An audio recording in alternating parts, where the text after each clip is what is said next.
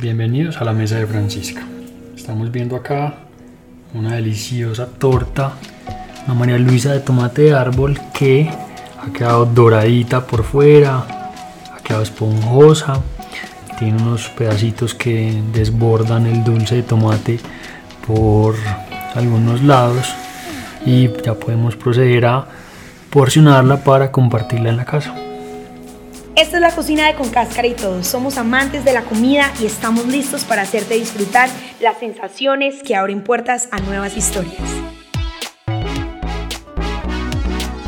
Emilio es un administrador de empresas. En su vida profesional es estricto, ordenado y muy riguroso. Sin embargo, de manera insospechada, la cocina se convirtió para Emilio en un lugar de dinámicas distintas, en un bolsillo de espontaneidad y experimentación en el que se respira un aire libre, en donde Emilio, por un momento, puede encontrarse con otra versión de sí mismo, puede volverse chef y emprender desde la artesanía culinaria. Sin limitarse a los pasos de una receta, su forma preferida de cocinar es imaginando sabores. Abre la nevera, mira su contenido y trabaja con lo que tiene a la mano. Piensa en texturas, en combinaciones, en cada una de las posibilidades que puede resultar de añadir el dulce de esta fruta con el picante de esta especie. En la historia de Emilio, el amor por la comida y por la cocina vienen desde su infancia, específicamente de la imagen de su bisabuela Ana Francisca, mujer negra de estatura baja, sonriente y con trencitas impecables, Kika, como le decían sus familiares, tenía una relación estrecha y tradicional con la cocina. De fogones de leña y cucharas de palo, Francisca fue conocida por la sazón que imprimían sus dedos en las galletas de mantequilla, en los mazapanes, en las telas de solomito que se deshacían fácilmente en la boca. Ahora, años después, a falta de un libro que hubiera dejado registro de sus recetas, Emilio lleva a cabo un escabroso camino de vuelta en el tiempo. A diferencia de la mayoría de personas que vemos en el sabor una puerta al pasado, nuestro chef se basa en el recuerdo de su bisabuela querida para reconstruir el sabor. En este camino aparece Antonia, ella pues y su familia también con algo muy tradicional en la región han cultivado tomate de árbol durante muchos años y empezamos a ver qué pasaba con el tomate de árbol porque nos interesaba como entender, bueno, y con el tomate de árbol además de un jugo, ¿qué se puede hacer, cierto? Digamos que para mí fue muy divertido como entender qué más podíamos crear porque yo de los recuerdos que también tengo de mi bisabuela era incluso como que si cierro los ojos puedo ir como a, a, ver todavía el vaso de peltre con su filo y no solamente como el, el, el, filo del vaso de peltre tradicional sino también el sabor que tenía el jugo de tomate de árbol que la bisabuela siempre nos hacía ¿sí?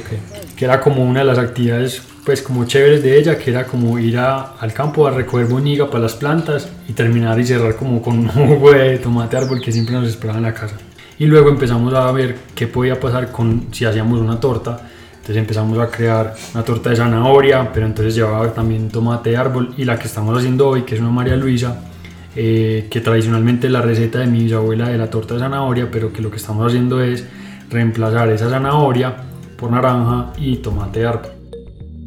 Eh, los ingredientes que vamos a utilizar son harina, aceite de girasol, azúcar, huevos, polvo de hornear, una pizquita de sal, canela en polvo, eh, esencia de vainilla, dulce de guayaba, pues más conocido como bocadillo. Vamos a exprimir aquí una naranja y ya la vamos a llevar a la licuadora para licuarlo y juntarlo con el bocadillo. Aquí lo, lo primero que vamos a hacer es tamizar la harina para tenerla ya pues eh, diluida para que eso facilite pues como su proceso de inmersión en la, la receta. Eh, la vamos a mezclar junto con la canela en polvo, con el polvo de hornear y luego lo que vamos a, y con la sal pues obviamente. Y luego vamos a separar en otro recipiente los ingredientes ya líquidos que sería el aceite que lo vamos a mezclar con el azúcar y lo vamos a batir eh, por poco tiempo. Luego el calor hará pues como todo su ejercicio en el, en, en el proceso de cocción. También vamos a utilizar los huevos y eh, la esencia de vainilla y como en esa mezcla que vamos a empezar entonces con, con, el azúcar. Vamos a poner el azúcar en este recipiente. Luego le vamos a poner encima el aceite de girasol y vamos a empezar a batir. Por aproximadamente un minuto. Y media no tiene que ser una velocidad alta. Mientras la batidora hace su magia, hablemos sobre el proceso de la cosecha del tomate de árbol. Por lo común, este tipo de árbol necesita un año para empezar a dar frutos. Desde el cultivo se puede apreciar el cuidado y la paciencia que se permite la naturaleza para inyectar vida dentro de esta fruta tan rica y densa en sabor. De climas templados y fríos, el árbol de tomate prospera en temperaturas que oscilan entre los 13 y los 24 grados centígrados siendo el rango óptimo 1 entre 16 y 19 grados centígrados. La planta no necesita gran humedad atmosférica, por lo que se suele cultivar en zonas altas de clima seco. Y precisamente los tomates que Emilio está utilizando en esta receta vienen directo desde la Suiza de Colombia, como la llaman sus habitantes, de Entre Ríos, Antioquia.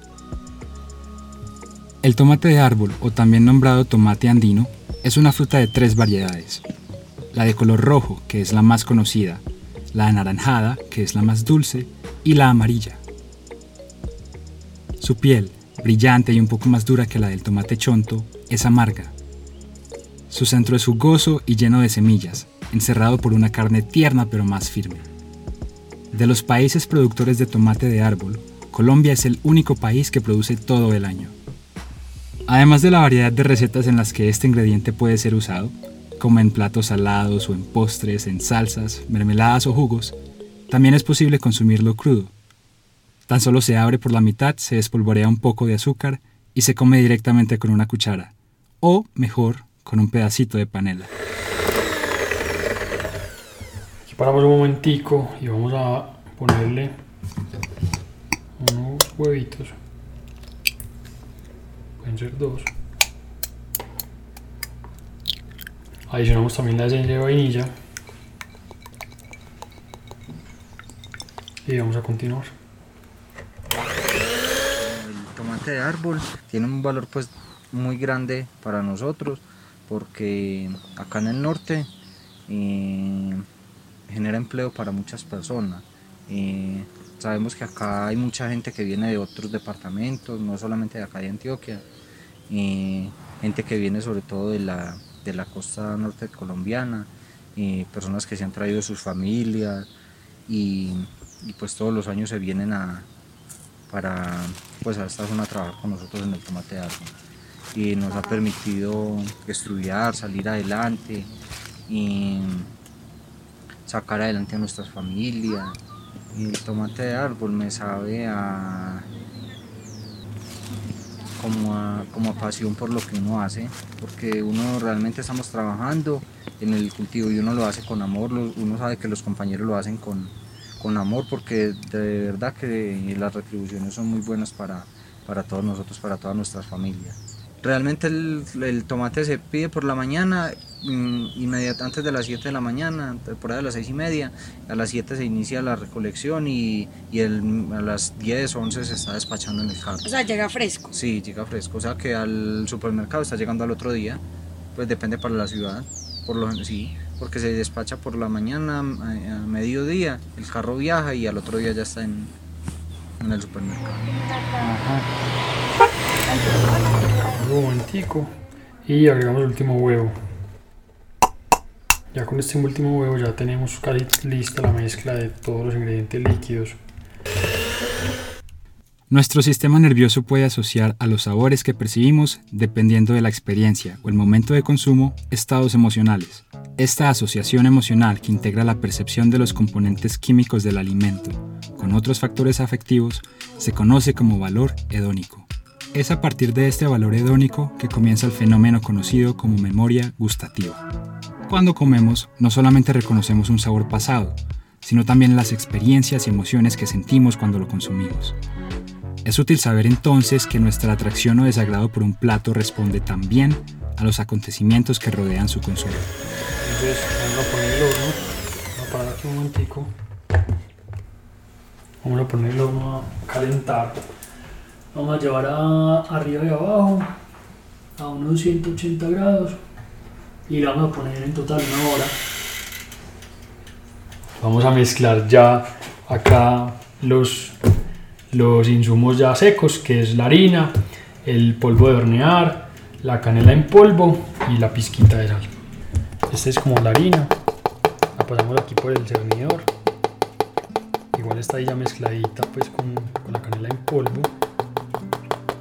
Es importante incluso que cuando la vayamos a echar a la mezcla, como está líquida, eh, paremos la batidora porque si no, si la vamos echando con la batidora encendida, eso nos va a volar la mezcla para todos lados. Entonces como para guardar un poquito el, el orden, entonces es chévere parar. Terminamos acá de, de cernirla toda en la mezcla. Listo. Y por último echamos el polvo de hornear, pero eso lo vamos a guardar para ahorita. Vamos a mezclar. La idea es que no batamos un montón de tiempo, sino solamente un momentico eh, esta mezcla de los ingredientes. Bueno, inicialmente se ve de un tono como amarilloso por el aceite de, girasol y la mezcla con el azúcar. Y luego cuando ponemos eh, cuando ponemos la esencia de vainilla ya empieza a tomar un tono más oscuro, un poquito más como café, ¿cierto? Luego ya con, con el juguito de naranja y los, los huevos y el, el bocadillo pues empieza a tener un poquito más, ya se empieza a tornar mucho más líquida toda la mezcla y ya con la adición de todos los ingredientes secos ya la mezcla se empieza a tornar un poquito más densa y más pesada. La idea es no mezclar mucho, solamente como lograr que la harina se mezcle con la con toda la con todos los ingredientes anteriores para evitar que se active el gluten pues y que se vaya como activando toda la harina. Entonces aquí vamos a terminar de poner el polvo de hornear para meterlo en la mezcla que es lo que nos va a permitir que cuando metamos la, la mezcla en el horno pues el, el polvo de hornear lo que va a hacer es lograr como esa esponjosidad y que la harina, la torta perdón, se suba en el horno con el fuego que es lo que queremos en una torta tradicionalmente que sea esponjosa que esté doradita y crocante solamente como en la cobertura pero que en su interior sea como como puro amorcito que casi que lo abrace a uno pues cuando le meta un mordisco delicioso. Pues aquí ya estamos terminando. Ya vamos a apagar acá para pasar a echarla en el molde. Y vamos a coger esta herramientita que se llama el amarradito que es para vaciar la mezcla en, el molde. Primero le damos como una masalladita aquí suave. Y ya empezamos a vaciar la mezcla y a distribuirla por todo el molde. Lo más rico de, de vaciar esto acá es el olor que se empieza a sentir de la esencia de vainilla con la mezcla que tiene con la naranja y la guayaba. Listo, aquí ya terminamos de ponerla. Aquí lo que vamos a hacer es vamos darle un golpecito al molde contra la superficie para que se asiente la mezcla y quede uniforme, distribuida pues distribuida uniformemente por todo el por todo el moldecito. Le damos como una vueltecita. Y ahí está lista y vamos a irnos vamos a dejarla ahí un momentico reposando y nos vamos a ir al horno y le vamos a mermar un poquito el fuego a unos 165 170 grados. Ah, bueno ya, vamos a ponerla en el horno. Vamos a abrir acá. Con mucho cuidado pues obviamente. No vayamos a quemar metemos la, el molde. Y cerramos. Bueno, entonces cuando la llevamos al horno, lo que hacemos es eh, ponerlo, inicialmente lo teníamos precalentando en fuego arriba y abajo, y lo que vamos a hacer ahora es ponerlo al ingresar la torta al horno 15 minutos con fuego solo abajo para que ella vaya cogiendo temperatura y vaya subiendo solita. Y luego lo que hacemos es otros 25 minutos con fuego arriba y abajo y vemos cómo se va comportando hasta que ya pasados 40-45 minutos le hacemos una prueba para ver cómo está la textura, cómo está la costrica y ya la retiramos. A ver, el tomate de árbol es una planta que, primero que todo, genera mucho empleo. Genera mucho empleo y aparte de eso, pues, es una fruta que es buena para el jugo. El, el dulce de tomate es muy bueno. Pues propiamente a mí me gusta demasiado. Hace 37 años manejé yo la primera tomatera de él. hace 37 años. Y trabajé en ese tiempo unos 10 años, 10 o 11 años con él.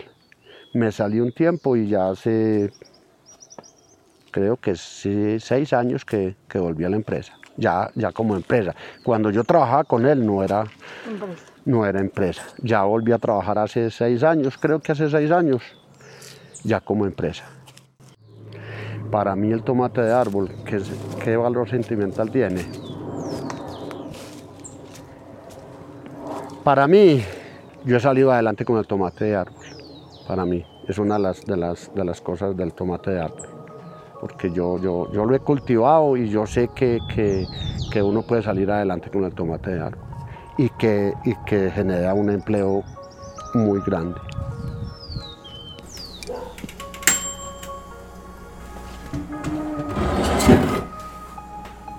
Si el cuchillo sale limpio, ya la podemos sacar.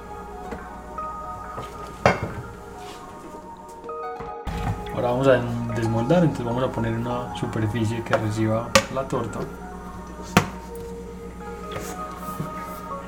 Y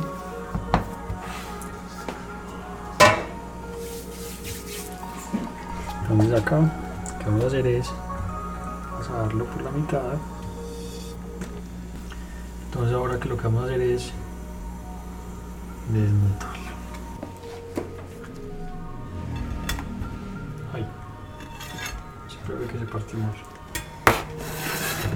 Entonces ahora, después de que abrimos la torta por la mitad, eh, la tenemos separada, vamos a aplicarle la, el dulce de tomate.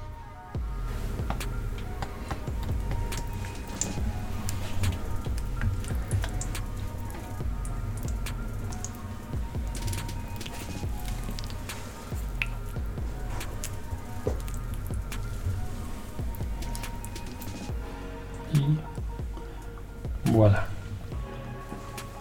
Listo. Bienvenidos a la mesa de Francisca.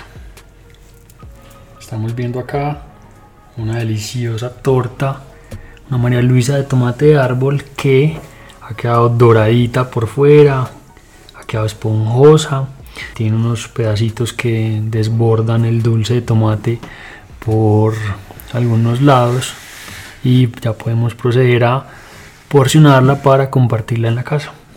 Bueno, vamos a probar. Está calientica.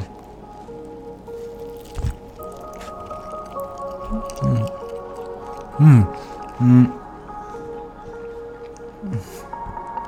Está muy buena y me encanta porque el sabor de el ponqué de esa torta no es demasiado dulce, es dulce lo suficiente y sabe mucho a canela.